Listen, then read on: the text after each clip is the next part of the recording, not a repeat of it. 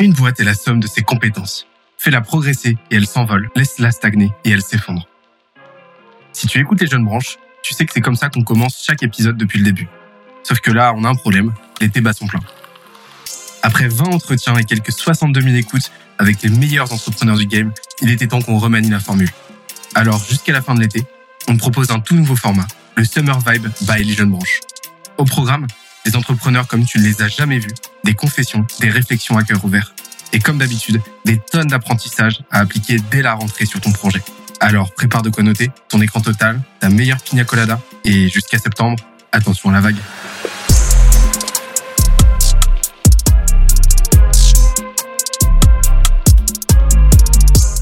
Cette semaine, je reçois Olivier Ramel, cofondateur et CEO de Kimono, la startup qui révolutionne la culture d'entreprise.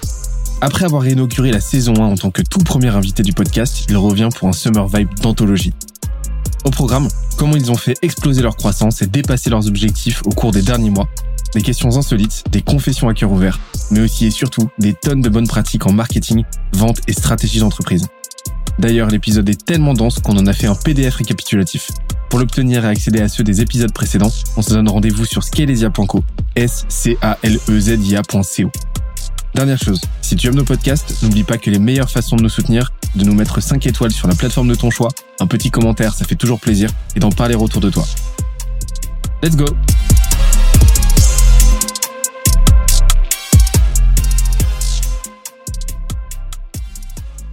On retourne du côté de la roue de la chance.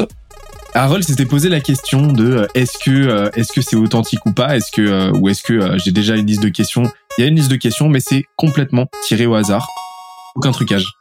Je comprends pourquoi il pose cette question parce qu'avec son nouveau format sur sur LinkedIn Live où je, je, suis passé il y a trois semaines, il pose des questions et je lui avais posé la même. Je dis c'est au hasard ou c'est calculé? Et pour le coup, c'était vraiment au hasard. Je savais pas qui qui tirait les questions au hasard. Ouais ouais. Je sais que ça, ça se fait de plus en plus. Je crois, Thibault Louis euh, le fait au début avec un autre système au début de son podcast. Je sais que Hugo Décrypte aussi avait euh, a, un format où il reçoit des, des personnalités, notamment politiques, et il leur fait euh, tirer des questions au hasard avec un système de buzzer, etc. J'adore, j'adore, euh, j'adore rajouter un petit peu de chaos à des formats figés comme ça. Bien sûr, mais le monde, le monde pro et entertainment B2B est prêt à être cassé, à avoir cassé, de casser les codes. C'est clair.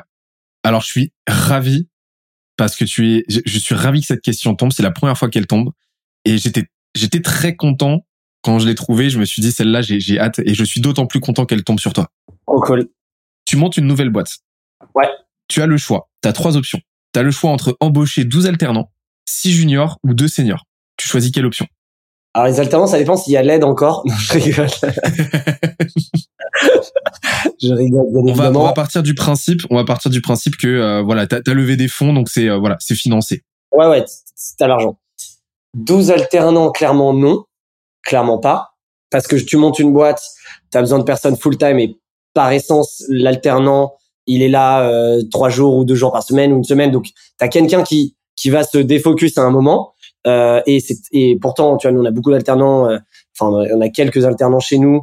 Et c'est génial, j'adore parce que c'est un super format d'apprentissage. Mais pour monter une boîte, si on, là, si je dois choisir entre les trois, donc 12 alternants, j'écarte. 6 juniors ou 2 seniors C'est une très bonne question. Si moi, je suis donc si c'est moi aujourd'hui, j'estime que je suis plus junior, euh, que euh, j'ai déjà fait, j'ai de l'expérience, donc du coup, euh, je peux apporter cette seniorité. Est-ce que je m'entoure de six juniors? Putain, c'est pas mal. J'ai envie de dire, euh, bah attends, je vais choisir, mais je vais poser le pour et le contre des deux. Les six juniors, ce que j'aime bien, pour avoir bah, commencé une boîte qu'avec des juniors euh, au début et avoir vécu pendant euh, six mois kimono avec cinq, six juniors d'ailleurs. Donc du coup, je l'ai un peu vécu cette phase. C'est incroyable parce qu'il y a une dynamique, une implication, euh, une expérimentation, une créativité gigantesque qui permet de passer des milestones que tu n'avais pas prévu. Euh, avec aussi bah du fun parce que qui dit junior dit forcément un peu plus jeune dans l'âge et donc du coup il y a quand même cette cette notion de fun et de de s'amuser au quotidien qui est présent et qui est très important pour créer la, enfin, la culture d'une boîte, en tout cas créer les premiers rituels. Euh, donc ça, c'est on va dire la phase. Le moins, c'est forcément qu'à un moment, peut-être ces juniors font plus le boulot, il faut qu'il faut les remplacer et que du coup tu as perdu du temps et que tu as fait les mauvais choix et que tu dois rattraper peut-être des erreurs dans le temps derrière. Euh, donc ça c'est le côté négatif. Ensuite si je prends les seniors, deux seniors, est-ce que deux seniors font le travail de six juniors? Pas sûr.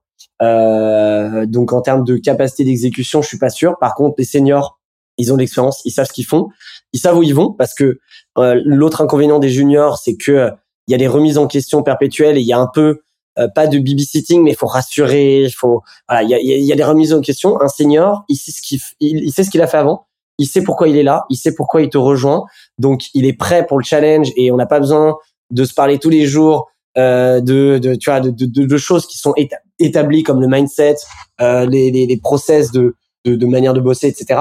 Donc ça, c'est, on va dire, plus confortable. Il y a euh, donc, on, je pense, on peut aller plus vite, plus mesuré, plus structuré et aller plus fort. Par contre, on perdra ce côté. Moi, ce qui, euh, tu vois, ce que moi j'essaie de garder toujours cette, euh, justement, ça revient à tout ce qu'on a dit avant en fait. Ce ah oui, c'est comme ça qu'on fait, donc il faut faire comme ça. Et j'essaie et parfois tu le fais inconsciemment et j'essaie de me dire non non, c'est nouveau là. Comment on, se remet dans le mood?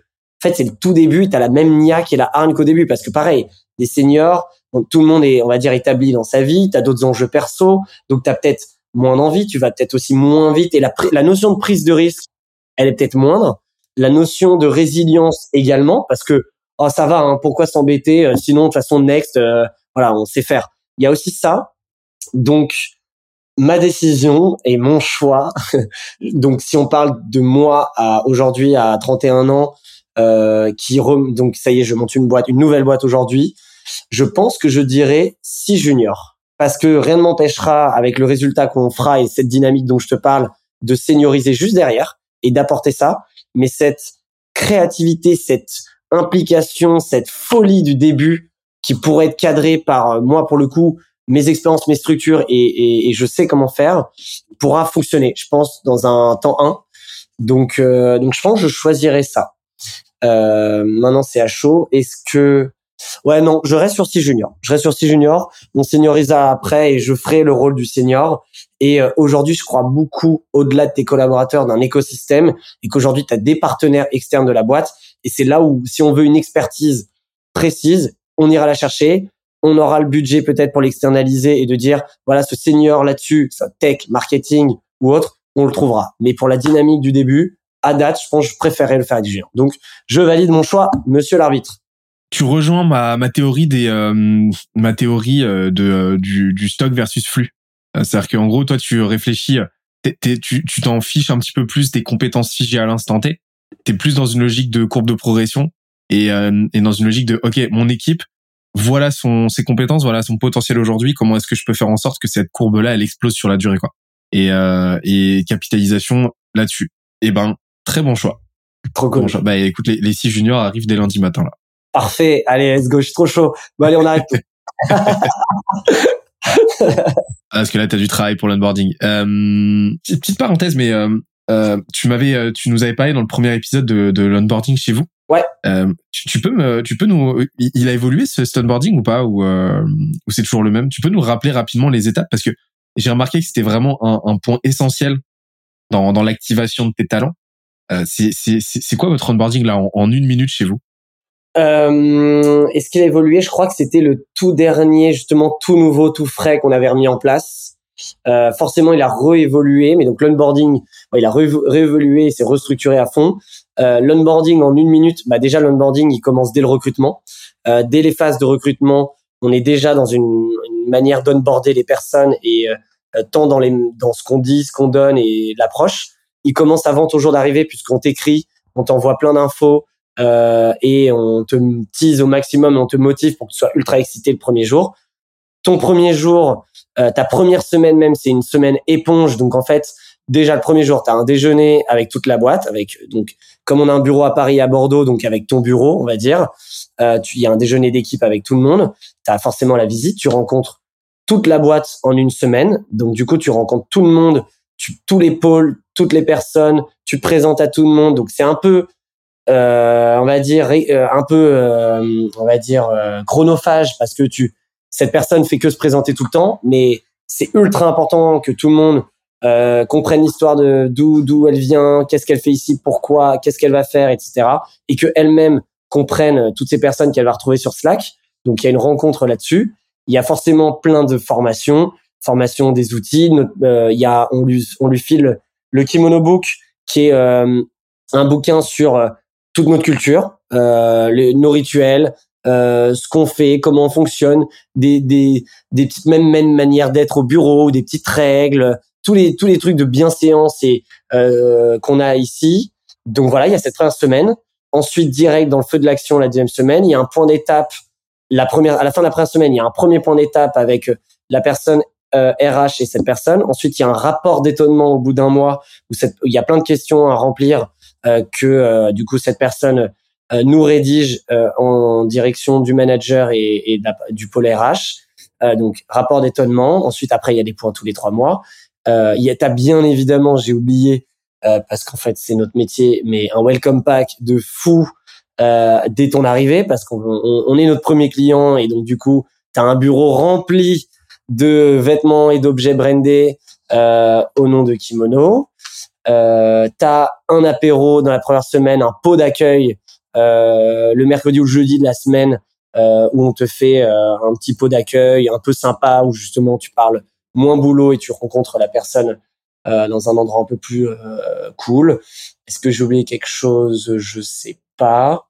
Non, voilà, globalement. Et tout ça est très structuré avec étape 1, étape 2, étape 3. Tout ça est écrit et l'agenda est créé en avance. Son agenda est tout préparé, tous les meetings sont prêts, son mail, etc. Et tout est quadrillé. Ok, donc c'est vraiment et, et, euh, c'est très intense, mais c'est ce qui te permet de vraiment créer la relation, de la faire fructifier, la relation avec la boîte, avec la marque employeur et euh, et, à, et une nominée avec les différents membres de l'équipe. C'est fondamental. Tout à fait. Tu loupes ton onboarding, tu loupes euh, l'intégration de cette personne et tu auras des répercussions à six mois, un an, deux ans euh, qui peuvent ressortir. Et c'est un des moments les plus importants. C'est cette intégration, cette implication, savoir s'adapter à tout type de profil, tout type de personnes. Et nous, on l'a euh, vraiment structuré au maximum et on essaye de le faire innover en permanence.